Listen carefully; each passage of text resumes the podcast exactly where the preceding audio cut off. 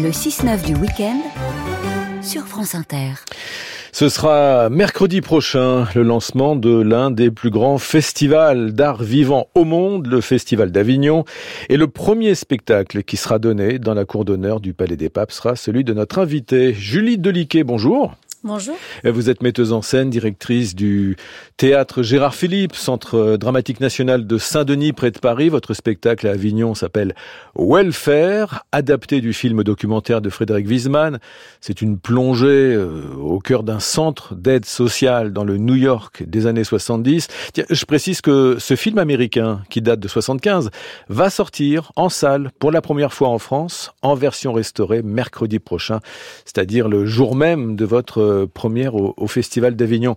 Julie Deliquet, euh, c'est donc Frédéric Wiesmann, hein, l'auteur de ce documentaire, qui vous a demandé d'adapter son film. Comment avez-vous spontanément réagi à cette proposition? Bah, il a d'abord été question de rencontre parce que moi qui ai euh, depuis plusieurs années mélangé, on va dire, euh, euh, ces deux arts, le théâtre et le cinéma, que ce soit le cinéma qui aille vers moi, voilà, ça c'était une première. Et puis en plus un, un, un grand scénariste et, et, enfin cinéaste américain qui partage sa vie entre les États-Unis et la France et mmh. qui est un grand amateur de théâtre.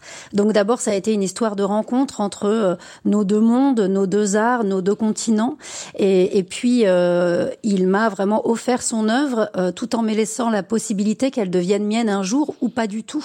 Et ce qui s'est passé, c'est-à-dire que derrière, on a été, euh, moi j'ai été nommée à la tête du théâtre Gérard Philippe de Saint-Denis. Il y a eu la pandémie, la question du mmh. soin, la question de l'aide sociale, la question du social en général est, est devenue au cœur de nos vies à toutes et tous et au cœur, moi, de mes préoccupations. On va en, parler de ça, justement. Ouais. Welfare au cinéma, ce sont des visages souvent filmé en gros plan. Euh, quel a donc été votre parti pris pour adapter ce film documentaire au théâtre? Bah, déjà de dézoomer l'œuvre. Effectivement, on entend le corps collectif via le son, mais on voit euh, des visages très euh, zoomés euh, en noir et blanc. Moi, il s'agissait de dézoomer, de voir mmh. le corps collectif incarné, et puis de le mettre en couleur, de le mettre en vie différemment, de ne pas rivaliser évidemment avec la mise en scène du film originel, mais de remiser les dialogues dans un nouveau corps, dans une nouvelle peau, dans une nouvelle version scénique. Oui, parce que l'histoire, ce film qui a été tourné à l'époque dans les salles closes des, bureaux de l'aide sociale américaine des années 70, quand les démunis viennent demander euh, par exemple un, logement, ce propos si intime, comment il s'accommode euh, d'une scène aussi grande que celle du Palais des Papes à Avignon? Dézoomé, vous disiez.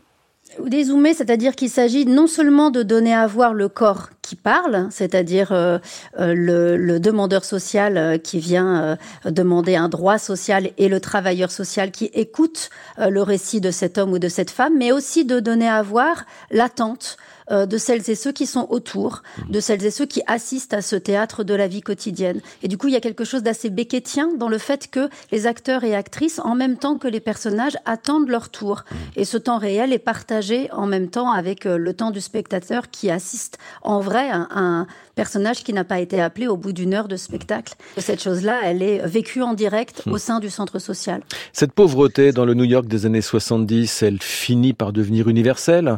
Et finalement, euh, y compris dans votre pièce, euh, hors de toute époque Oui, autrement, je pense que si je n'y avais pas vu une résonance euh, avec nos années à nous, avec notre époque, avec nos problématiques contemporaines euh, en France, euh, je n'adapterais pas mm. cette œuvre-là aujourd'hui. En revanche, j'ai pas besoin de l'actualiser ou de la franciser pour qu'elle nous parvienne et pour qu'elle nous parle à nous mm. aujourd'hui. Julie Deliquet, vous êtes aussi la directrice du, du théâtre Gérard Philippe de Saint-Denis, près de Paris. Saint-Denis qui fait partie des villes touchées par les, les, les nuits d'émeutes ces derniers jours. Comment est-ce que vous interprétez cette euh, colère des jeunes notamment? On est le territoire métropolitain le plus jeune de France. Euh, la Seine-Saint-Denis, c'est un, poumon, une vitalité, euh, une jeunesse. Euh, c'est aussi des corps sociaux extrêmement actifs au travail, ne serait-ce que au, sein de Saint-Denis, il y a 70 établissements scolaires. On a une des plus grosses maternités d'Europe. C'est un vivier où le plus attire le plus.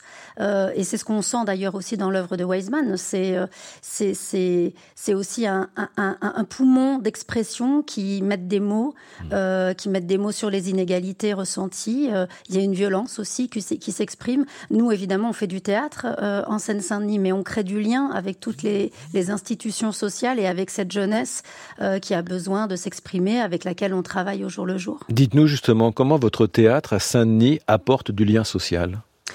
Ben, en, en, en, travaillant au plus près euh, de tous les âges de la vie euh, et aussi en collaboration avec les structures associatives, les structures institutionnelles. Évidemment qu'on ne fait pas que du théâtre dans nos murs, on fait du théâtre hors nos murs.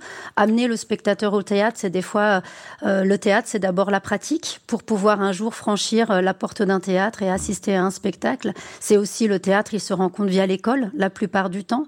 C'est aussi notre lien étroit avec l'hôpital, avec la prison, avec les endroits où les, les, les gens ne peuvent pas venir directement dans nos murs. C'est des choses qui sont réinterrogées et interrogées au jour le jour avec toutes les équipes du CDN.